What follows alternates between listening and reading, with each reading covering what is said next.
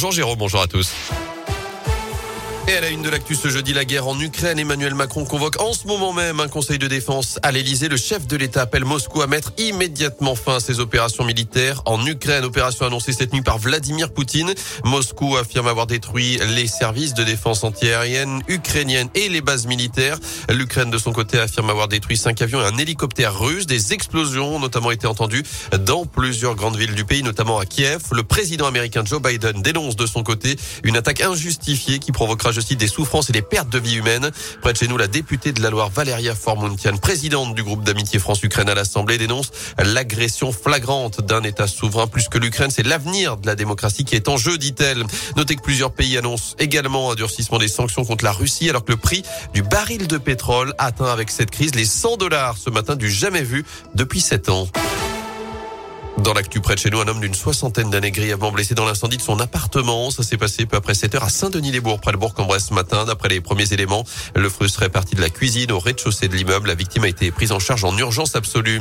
À retenir également ce nouvel à témoin lancé à Saint-Etienne. La police est à la recherche d'informations sur un accident de la route survenu le 18 janvier dernier à 19h rue Rémi Doutre, près de Centre 2. Un piéton avait été renversé. L'automobiliste avait lui pris la fuite. Autre appel à témoin dans la Loire. En cause cette fois la disparition d'une femme de 56 ans qui a quitté le domicile de ses parents à Saint-Etienne mardi matin vers 9h30. Elle est domiciliée sur la commune d'Unieux. Le commissariat de Firminy mène l'enquête. Vous retrouvez plus d'infos à ce sujet et son signalement sur radioscoop.com. Elle avait pris une vidéo lors du procès de Nordal de Landais. Une femme de 40 ans était présentée au délégué du procureur de Grenoble hier après avoir publié une vidéo de l'audience sur Facebook.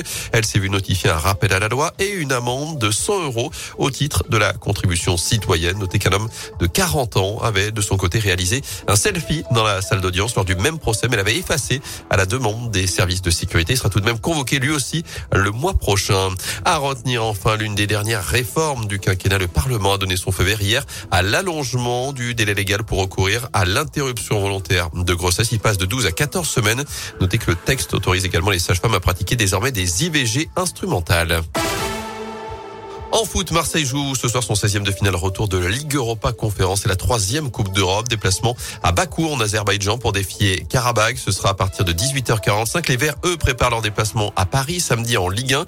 Hier, près de 300 personnes sont venues assister pour la première fois depuis près de 4 mois une séance ouverte au public à l'Etra. Je vous rappelle que de son côté, le Clermont Foot recevra à Bordeaux dimanche à 15h.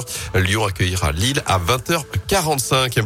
Et puis, le week-end chargé du coup du côté de Clermont puisqu'on aura aussi ASM Perpignan. Ce sera samedi à 17h15 et pour l'occasion, le Michelin ouvrira ses portes dès 15h pour pouvoir assister au match Écosse-France qui sera retransmis.